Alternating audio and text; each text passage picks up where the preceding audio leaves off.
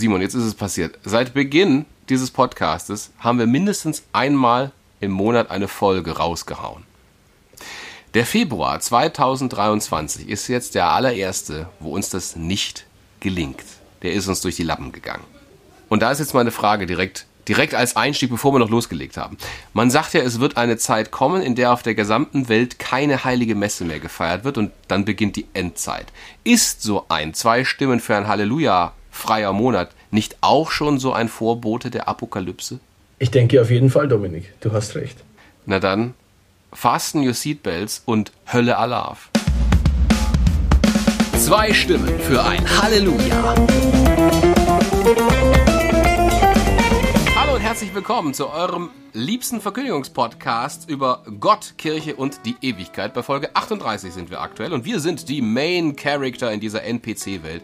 Und im Charaktereditor hat man uns die Namen gegeben Simon Riel und Dominik Hossoch. Hallo. Hallo. Sollen wir noch sagen, was unsere Kompetenzen sind, warum wir uns be befähigt fühlen, hier zu reden über die Themen? Weil wir an Jesus Christus glauben. Ja, unser Damit Thema heute. jetzt kurz unser, unser Thema heute. Ja, absolut. heute reden wir über das monastische Leben. Oder um mit der Vox Populi zu sprechen, Klöster. Was soll das eigentlich? Das passt natürlich sehr gut in die Fastenzeit rein, weil natürlich zum einen, wo wird richtig hart gefastet, wenn nicht hinter dicken Klostermauern? Und auf der anderen Seite soll man sich ja auch in der Fastenzeit auf eine spirituelle Reise begeben und vielleicht nochmal seinen Lebensentwurf überdenken. Und da scheint auch ein Leben im Habit für den einen oder anderen attraktiv. Ich bin noch äh, etwas perplex. Ist die Vox Populi, hat die so einen Kölner Dialekt, ja? Offenkundig. Okay. okay. Ist vielleicht noch karnevalsbeeinträchtigt. Verstehe. Wie würde die, wie würde die Vox Populi in deinem, in deinem Ton klingen? Nomine labia mea peris. Das ist ja die Vox Dei. Die Vox Populi ist ja eine andere. Verstehe. Nee, ist, ach stimmt. äh, okay. Ähm, du hast mal gesagt in einer Podcast-Folge, ich weiß nicht in welcher, du wirst es sicher gleich wissen, wer seinen Podcast beginnt mit Hallo und herzlich willkommen, der hat quasi die Kontrolle über sein Leben verloren. Das ist richtig. Hast du das mittlerweile, Dominik? Ja, das lässt sich nicht mehr leugnen. Man hört es mir vielleicht auch noch an. Das muss man ja sagen, das ist ja die ganz große Dramatik hier. Eigentlich hatten wir schon vereinbart, dass wir am Faschingsdienstag die Folge aufnehmen, damit wir es noch vor Aschermittwoch haben, damit wir uns hier noch schön ein reinlöten, also damit wir auf jeden Fall noch schön äh, über gute Themen sprechen können, zeitig, damit im Februar auch die Folge noch rauskommt, weil wir immer am Sonntag veröffentlichen. Und dann hat, hat es mich da niedergerafft und äh, insofern fällt mir jetzt auch nichts Besseres ein, auszusagen, hallo und herzlich willkommen zu Folge 38 eures liebsten Verkündigungspodcasts, wie ich es soeben tat. Das ist vielleicht schon meine erste kalt. Weil ansonsten, wenn wir auf die vergangene Folge schauen, haben wir uns eigentlich nichts zu Schulden kommen lassen, möchte ich sagen. Über was ging nochmal die letzte Folge? Hokus Pokus um Aberglaube. Ah ja, nee, da haben wir nichts, das stimmt. Da haben wir alles richtig gemacht. Eigentlich würde jetzt hier so ein Jingle reinkommen und es würde ein Schluck zum Sonntag kommen, aber ähnlich dem Gloria in der Messe bleiben unsere Kehlen auch im Podcast stumm, beziehungsweise vielmehr trocken. Es gibt also keinen Schluck zum Sonntag. Das Und heißt, vielleicht, vielleicht müssen wir noch was ansprechen. Ich bin ja dafür, Dominik, dass du ab jetzt, immer wenn wir von unserem Showtitel, von unserem Podcast-Titel sprechen, den letz, letzte Wort wegpiepst, weil wir ja in der österlichen Bußzeit sind und da auch ja in der Messe das Halleluja entfällt. So sollten wir auch jetzt wirklich nur die zwei Stimmen für ein sein. Dann machen wir das doch. Zwei Stimmen für ein. Dann ist das auch ein schöner Trenner, weil jetzt sind wir dann schon direkt in Medias Res und reden über das monastische Leben. Vielleicht bevor wir reden, wie und was, damit wir einfach eine Definition haben, weil es vielleicht den einen oder anderen gibt, der, der nicht genau weiß, was ein Kloster ist oder was ein Mönch ist oder was eine Nonne ist. Also was ist das Mönchtum eigentlich? Es kann definiert werden als Absonderung von der Form der Religionsausübung, die für die Mehrheit der Mitglieder einer Glaubensgemeinschaft typisch ist und Übernahme eines durch Askese und Gebet geprägten Lebensstils. Woher kommt das überhaupt? Mönchstum von dem altgriechischen Wort Monachos, was sich ableitet vom Adjektiv monos für allein. So, so viel mal als kleine Hinführung. Und jetzt, Simon, überlasse ich dir das Klosterfeld, nämlich mit der Einstiegsfrage, wer hat das eigentlich erfunden? Das Kloster. Das Kloster, so wie wir es heute kennen, also der bekannteste Gründer ist der Benedikt von Nursia mit äh, der Benediktinerregel und dem ersten Kloster 529 auf Monte Cassino Also Monte ist nicht der Joghurt, sondern Uh, sehr gut. Verzott. ja, wenn ich beim Roulette so ein Joghurt esse, dann ist das Monte Cassino. Genau, genau, das äh, da auf dem Bär Casino. Da hat er hier das erste Kloster gegründet nach seiner Benediktsregel, aber es gab schon vorher Klöster. Es geht wohl zurück tatsächlich auf die Monos, die Alleinseienden, die Eremiten, die einfach nahe bei Gott sein wollten und nicht abgelenkt werden wollten durch weltliche Dinge, so nenne ich es mal und haben sich dann zurückgezogen, ja, ins Eremit. Als Eremit ist der Begriff ins Eremit. Ins, ins Eremitentum. Also so ein, Aus, so ein Aussiedler, oder? Genau. Ganz alleine, Wüstenbewohner, ganz alleine in der Wüste, ohne. Das kennen vielleicht auch die einen oder anderen. Gibt's, es gibt im äh, Der Freischütz von Karl Maria von Weber gibt es den Eremiten, der dann am Schluss kommt und die Situation löst. Für alle äh, Klassikliebhaber unter unseren Lujas. So, das wollte ich auch gerade als nächstes sagen. So, diese Einsiedler wurden immer mehr. Ich mache es jetzt mal schneller. Wir hatten ja einen Luja, der gesagt hat, wir reden zu langsam, oder? Wir so. reden zu langsam und zu wenig durcheinander. Genau. Also diese Einsiedler wurden immer mehr, so haben sich Einsiedlerkolonien gefunden. Und natürlich Einsiedler in einer Kolonie, schwierig, aber haben wir schon die Vorläufer des heutigen Klosters. Tatsächlich um das Jahr 320 hat Pachomios gestorben, oder wir wollen ja mit den Lebensdaten bringen, Dominik, Pachomios. Das 292 nicht, bis 346 gelebt, hat so um das Jahr 320 äh, so eine Gemeinschaft gegründet, also in Oberägypten. Und dieses erste Kloster ist dann entstanden 360 und da waren Kopten drauf.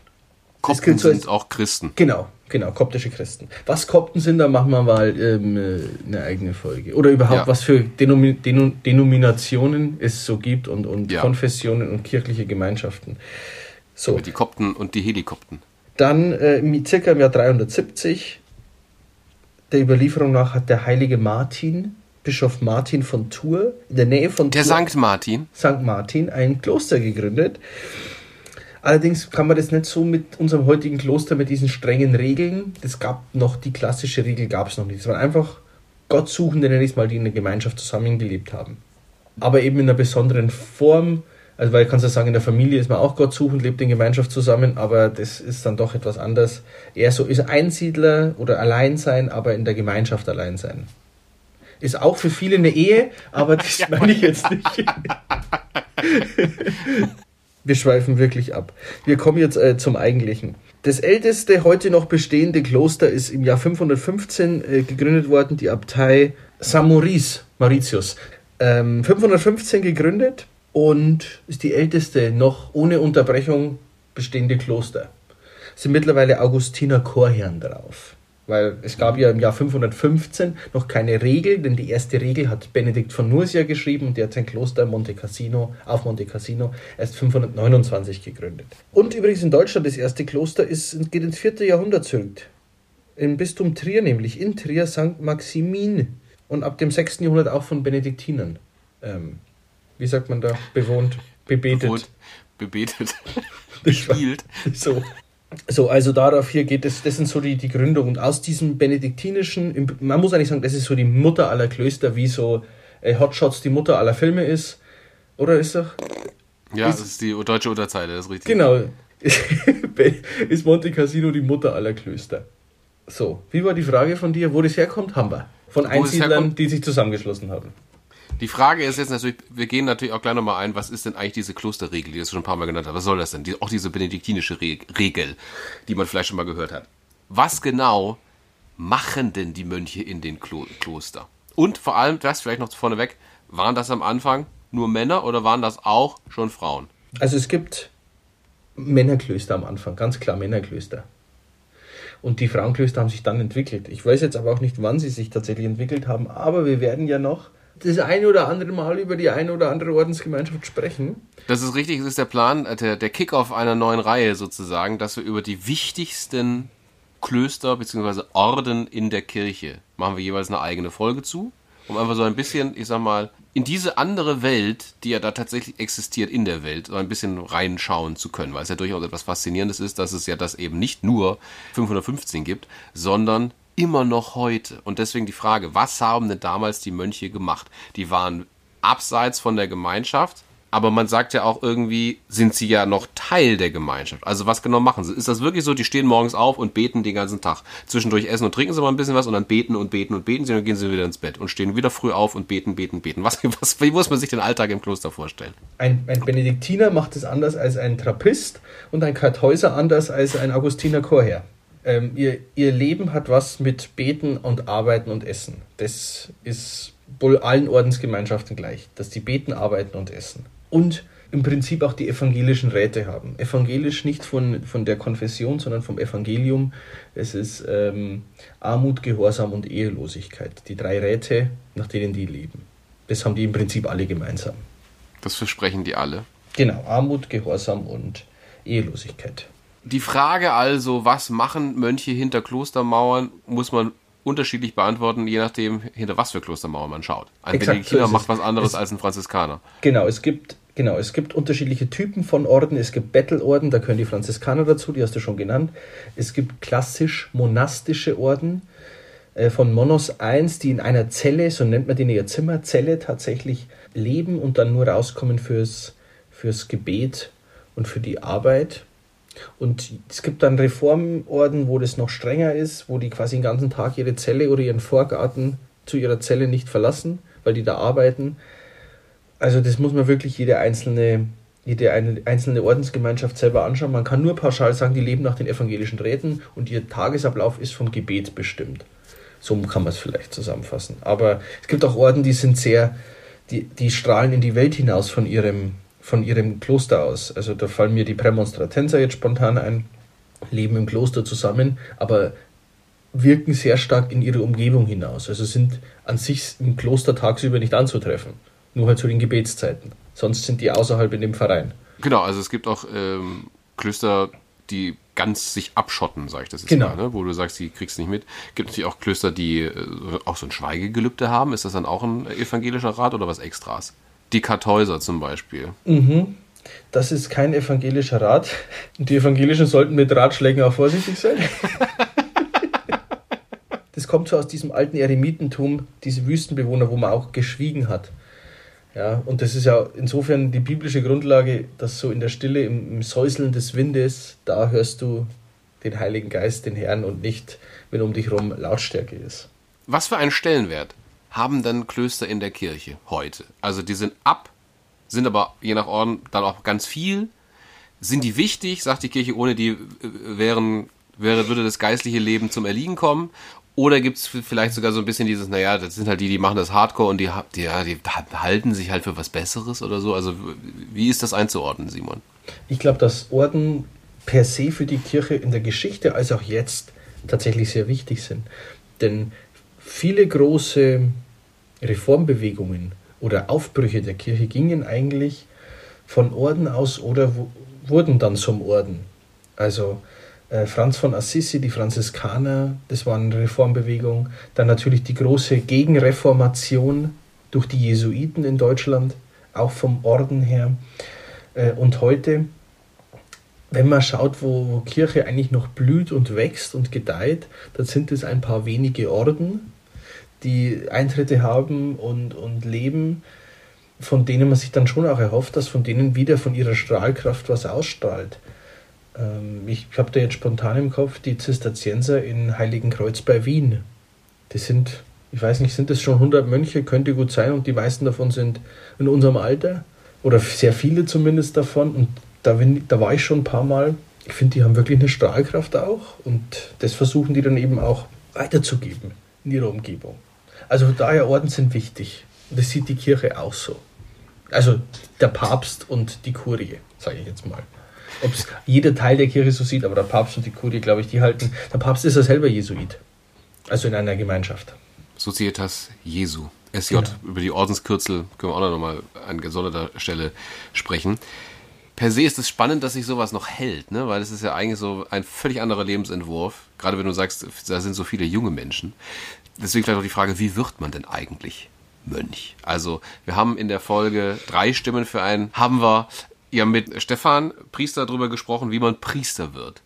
Ja, wie das so läuft in dem Priesterseminar und so weiter und so fort. Ist das beim Mönch genauso? Sagt man, ich möchte Mönch werden und dann machst du eine Schule und dann lernst du das alles oder wie, wie wird man Mönch? Ja, im Prinzip ist es genauso. Du klopfst dann die Klosterpforte an.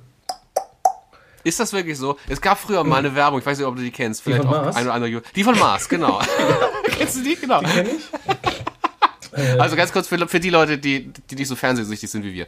Äh, da gibt's ein, ein, ein junger Mann, der, du merkst irgendwie, der hat, was weiß ich, der ist vom Leben gebeutelt, der ist verlassen, der kann nicht mehr richtig Motorrad fahren und dann geht er so an eine Klosterpforte, klopft da dran, beißt aber, bevor dann die Tür aufgeht, einmal in so einen Maßriegel rein und dann erkennt er, das Leben hat so viel mehr Sinn mit Maß und lässt so den Maß, die Verpackung da so liegen oder steckt sie so in die, in die, in die Pforte so ein bisschen rein. Dann irgendwann macht ein als Mönch gekleideter Mensch die Tür auf und schaut sich um und sieht nur noch diese Maßverpackung und haut die voller Wut in so einen Mülleimer, der vor der Klosterpforte steht, mit ganz vielen Maßverpackungen drin. Insinuierend, dass die meisten Leute, die eigentlich Mönche werden wollen, dann durch Maß bekehrt werden. Ganz Also ist das so? Klopft man wirklich an die, an die Klosterpforte und sagt, Ja. hallo, ich hätte Interesse. Und die sagen, klar, komm rein. Hier hast du eine Kutte und dann bet mal mit. Nee, also erstmal, wenn man ernsthaftes Interesse hat, dann wird man ein Gespräch haben mit dem Abt, mit dem Novizenmeister. Also Novizenmeister ist quasi der Ausbilder, der einem einführt ins, ins klösterliche Leben und einem sagt, wie das alles geht und was für, wie das läuft hinter Klostermauern. Da hat man ein Gespräch, dann wird man ins Postulat oder bei den, ich sage jetzt, ist auch nicht bei allen gleich, ich sage es jetzt mal grundsätzlich oder bei den meisten wohl, strengeren Orden vor allem, man kommt ins Postulat, das heißt, man ist dann eine gewisse Zeit einfach dabei und hat noch keine Kleidung, keine besondere, ist ganz normal dabei. Dann wird man Novize und bekommt die Novizenkleidung. Die unterscheidet sich dann in der Regel ein bisschen von der, der Kleidung, die die schon voll dabei seienden Mönche tragen. Die Vollmitglieder. So, und nach der Novizenzeit, ähm, wenn dich der, nimmt dich der Konvent an oder nicht? Also du musst wollen und der Konvent, also der Konvent sind die Geme ist die Gemeinschaft der im Kloster Lebenden, die aber schon voll Ja zum Kloster gesagt haben, das heißt ein Leben lang sich verpflichtet haben dem Kloster. Das ist der Konvent und wenn der Konvent zu dir als Novize Ja sagt, dann kannst du die zeitlichen Gelübde oder die zeitliche Profess ablegen. Das heißt, du versprichst erstmal für eine Zeit zum Beispiel von drei Jahren, dass du die evangelischen Räte, Armut, Gehorsam, Ehelosigkeit annimmst und dass du dich dem Kloster verpflichtest für drei Jahre. Und nach dieser zeitlichen Gelübde oder der zeitlichen Profess kommt die, kommen die ewigen Gelübde, die ewige Profess und das dann man verspricht eben ewig oder bis zum Lebensende sich an die evangelischen Räte und an den Kloster, der Regel des jeweiligen Klosters auch sich daran zu halten. Wenn ich Novize bin, muss ich praktisch diese, diese Gelübde dann schon ablegen für drei Jahre.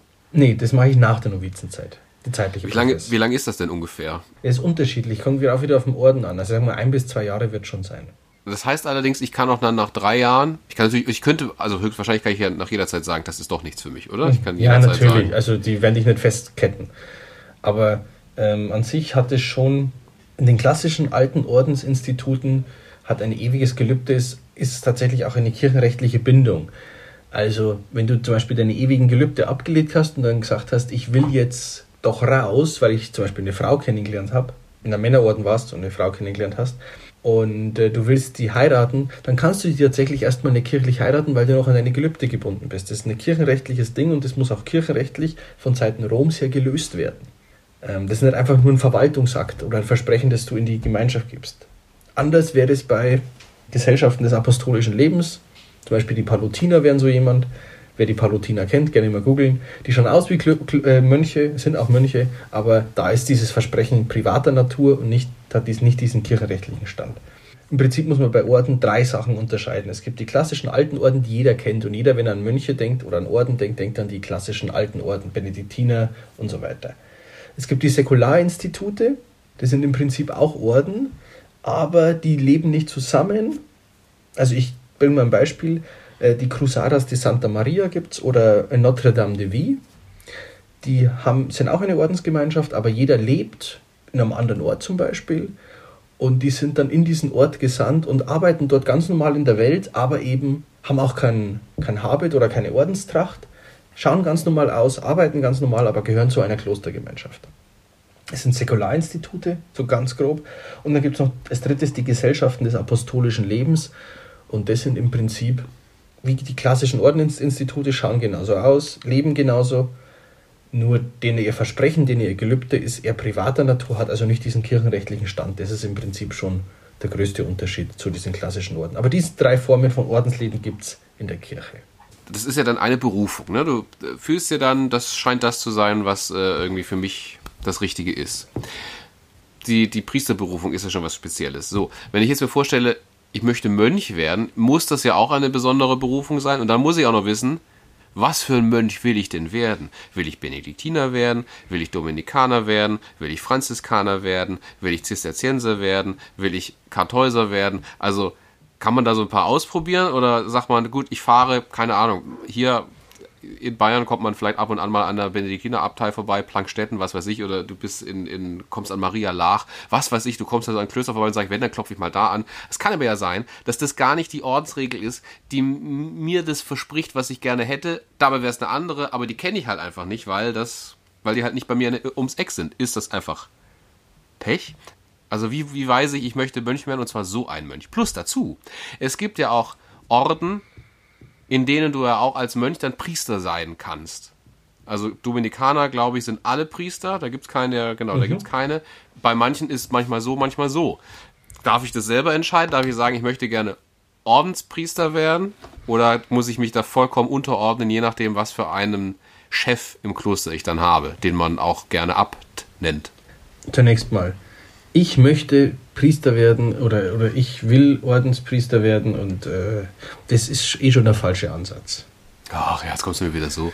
So. Ich spüre eine Berufung, Ordenspriester zu werden. Da sind wir schon näher dran. Da sind wir schon näher dran. Die Kirche prüft die Berufung und bei positiver, positivem Abschluss dieser Prüfung schlägt dich die Kirche dem Bischof zur Priesterweihe vor. So läuft es nämlich. Also in Ordensgemeinschaften so. Ich sag mal, wenn jemand, also ich bin frisch mit Abitur fertig und will ins Kloster gehen und gehe ins Kloster nebenan. Äh, du hast Plankstetten genannt, das sind Benediktiner, weiß ich zufällig. Und ich schaue mir das an und das ist nichts. Also zunächst mal, wenn ich vorhabe, ins Kloster zu gehen, dann bin ich wohl so irgendwie auch in der katholischen Materie drin, dass ich weiß, es gibt strengere Orden und es gibt Orden, die es nicht so streng nehmen. Und dann merke ich ja auch schon, was für ein Typ ich bin. Bin ich jemand, der es hart braucht? Oder bin ich jemand, der es eher locker sieht? Und wenn ich es hart brauche, dann gehe ich eben zu den Trappisten oder Kartäusern. Und wenn ich es locker mag und hier äh, nicht in meiner Zelle nur sein will, dann gehe ich halt zu den Prämonstratensern oder so. Also das heißt nicht, dass das theologisch äh, so oder so, sondern das heißt, wie, diese, wie dieses Zurückgezogensein in der, im, im Kloster, in der Zelle ist. Es wird viele Fehlgeleitete geben, die aus just diesem Impetus heraus harte Mönche googeln und dann auf ganz andere Seiten kommen. Und wie werde ich dann du weißt ja, dem Reinen ist alles rein, gerade in der österlichen Bußzeit. Wie wird es denn, dass ich sagen kann, ich werde Priester in diesem Orden? Das kann ich dann ja nicht mehr selber entscheiden, oder? Wenn ich im Orden bin, ich verspreche ja Gehorsam, hatten wir ja schon. Das heißt, ich darf nicht mehr für mich alleine entscheiden. Das macht alles, alles der Abt sagt, du machst bitte das. Der Abt ist ja äh, der Vater im Prinzip. Der Vater der Gemeinschaft. Und wenn du einen guten Vater hast, dann, gerade wenn du schon erwachsen bist, was die meisten Mönche ja sind, macht er Sachen in Absprache mit dir oder entscheidet Sachen in Absprache mit dir. Und wenn du wenn du in dir spürst, wenn du denkst, dass der Herrgott dich auch zum Priester berufen hat, dann solltest du das deinem Abt sagen. Bestenfalls nimmt er das von selber wahr und dann kann er dich zum Studieren schicken, kann dich einem Bischof vorschlagen, dass er dich zum Priester weiht für die Ordensgemeinschaft. Aber ich glaube nicht, dass ein, ein Abt von sich aus sagt, du wirst jetzt geweiht, obwohl du sagst, ich bin's nicht, weil es geht ja so geht's ja auch nicht. Die Kirche stellt naja, auch die Berufung fest. Wenn ich Dominikaner werden will, dann ist das ja unausweichlich. Das stimmt. Das ist unausweichlich. Das heißt, ich kann auch nur Dominikaner werden, wenn ich die Berufung zum Priester habe. Und habe ich dann die Berufung zum Priester oder habe ich dann die Berufung zum Ordenspriester? Du hast dann die Berufung zum Priester in der Gemeinschaft der Dominikaner. Das ist schon sehr, sehr speziell, dass, dass diese Berufung wahr, wahrzunehmen, aber. Wir sehen, Thomas von Aquin hatte das auch.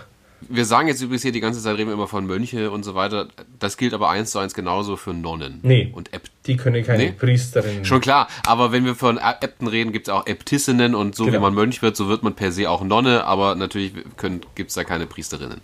Genau, genau. Also der, die Leitung eines Klosters hat der Abt, dem zur Seite gestellt sind in der Leitung der Prior, der stellvertretende Vorsitzende quasi und der Subprior, äh, der dritte Bürgermeister. Und das gibt es bei Frauenklöstern genauso. Genau. Ja, vielleicht als Schlussfrage, warum glaubst du denn, dass das für viele Leute offenkundig nach wie vor attraktiv ist? Ich glaube, dass es manche Orden gibt, die eine Attraktivität ausstrahlen, aber dass das Ordensleben allgemein attraktiv ist, glaube ich nicht. Warum manche Orden attraktiv sind, ich glaube, weil die sich wirklich ganz hingeben in den Gottesdienst. Sei es den Gottesdienst in der Kirche oder den Gottesdienst im Alltag. Also, dass die wirklich sagen, wenn ich im Kloster bin, dann bin ich eh schon verrückt. Dann kann ich auch richtig, richtig hardcore Gott lieben und richtig hardcore Gott nachfolgen. Und da, dann treffen wir uns auch beginnend um 4 Uhr morgens mit dem Gebet oder um 5 Uhr morgens oder um 3 Uhr morgens und ähm, gehen dann aber auch schon um 20 Uhr ins Bett. Auch wenn du erst 25 bist, 20 Uhr gehen wir ins Bett, weil wir müssen ja nächsten Tag wieder früh aufstehen, um auf Latein zum Beispiel wie in Heiligen Kreuz zu beten. Und äh, sich dann immer wieder tagsüber zu treffen für eine halbe Stunde und zu beten. Ich glaube, dass das eine Anziehung hat, weil wenn ich ins Kloster gehen will, dann glaube ich, will ich es richtig. Scheint mir zumindest so, die, die Erfolg haben, die Klöster oder die, die viele Eintritte haben, sind eher die strengeren Orden. Klar in der Theologie und klar im Alltag. Wir müssen mal in einer der, der upcoming Folgen, wenn wir über einen speziellen Orden reden, schauen, dass wir mal einen dieser Ordensmänner auch als Gesprächspartner dann an unserer Seite wissen. Weil da gibt es doch durchaus einige spannende Fragen. Zum Beispiel würde ich einen Mönch als erstes fragen, hast du ein Handy? Hast du ein Smartphone, auf dem du Netflix gucken kannst oder gibt es sowas nicht in, in Klostermauern? Habt ihr WLAN? Das ist doch einfach schon die erste Frage. Habt ihr Internet? Lest ihr Zeitung? Oder ist es wirklich so, die sind abgekapselt auch, ich sag mal, von diesen eher weltlichen Dingen? Das sind sicherlich spannende Fragen, die wahrscheinlich auch von Kloster zu Kloster unterschiedlich sind. Ich war mal bei den, bei den Prämonstratensern in Speinshardt, zwei, dreimal, bei denen ein Kloster auf Zeit gemacht. Und zum Beispiel Fernseh oder sowas, die hatten halt quasi einen Rekreationsraum. Und da war ein Fernseher drin für die ganze Kommunität, für die ganze Gemeinschaft. Aber dass du jetzt auf deinem Zimmer selber Fernsehen geschaut hättest oder selber irgendwie dich da was konsumiert hättest, das gab es nicht. Ja, die Frage ist, Obwohl, kann man da alles gucken auf diesem Fernseher? Ja, das war noch ein altes Röhrengerät. Alles, was die Röhre hergibt, kannst du gucken. ja, gucken dann zum Beispiel Sonntag 20.15 Uhr gucken die Mönche da Tatort. Und Fieber mit, wer es war. Ja, das sind ja die, die Premos, die sind ja eher offener. Genau, das sind die Zisterzienser sind ja da schon im Bett, weil die am nächsten Tag um 4 Uhr aufstehen müssen. Machen die Premos nicht. Da hat man wieder zu Bett Zeiten. Ach, muss man ja. auch wollen. Nein, du musst nicht ins Bett gehen, aber. Auf deinem ähm, Zimmer sein. Es endet. Ja, so, so, wie ich mit 14. Es endet halt, der Tag endet dann, also jetzt, ich gehe mal nach Heiligenkreuz wieder, Zisterzienser, ich glaube 19.50 Uhr endet der Tag nach dem Rosenkranz. Und dann ist der Tag vorbei, es gibt nichts mehr in der Klostergemeinschaft zu tun. Du gehst ins Bett, weil das besser ist, wenn du am nächsten Tag wieder früh raus musst. Ist ja jeder Tag gleich eigentlich? Ja, nur an äh, Neujahr, glaube ich, ist, die, ist, die, ist das Morgengebet später. da ist es erst um 5 oder so oder um 5.30 Uhr. Da wäre auch die Frage, wird das nicht langweilig mit der Zeit? Wenn du jeden Tag den gleichen Tagesablauf hattest? Oder was macht das mit dir? Haben wir die Frage auch gestellt bei IDO? In der Ehe ist ja nicht jeder, jeder Tag gleich. Das, da, da, würde man sich ja manchmal wünschen, es wäre berechenbarer. Aber Vor allem, wenn man ein Kind hat dann, ne? Aber, auch das. Aber ähm, im Grundsatz her ist es ja im Kloster, wenn du 80 Mitbrüder hast, dann jeder Tag gleich. Das stimmt natürlich auch. Mit dem einen musst du dich dann wieder fetzen, da wieder Schlägerei hinter Kloster machen. Wie oft liest man es in der Zeitung? ja, dann soll es das mal gewesen sein mit unserer Annäherung an das monastische Leben. Ein kleiner Blick durch eine Kirchenmauer, wie auch immer man das machen sollte. Über eine Klostermauer, so viel mehr und mehr dann in unserer neuen Rubrik, die Klöster der Kirche. Und dort erfahrt ihr auch, liebe Lujas, trinken Mönche in der Fastenzeit wirklich nur Starkbier und essen die Trockenbrot? Ah. All das erfahrt ihr nur bei uns, bei zwei Stimmen für ein. In diesem Sinne, schickt uns gerne eine E-Mail, falls ihr Fragen oder Feedback habt, an das Wort, was wir nicht sagen dürfen in der Fastenzeit, podcast.gmail.com.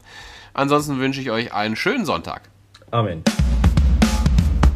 Zwei Stimmen für ein.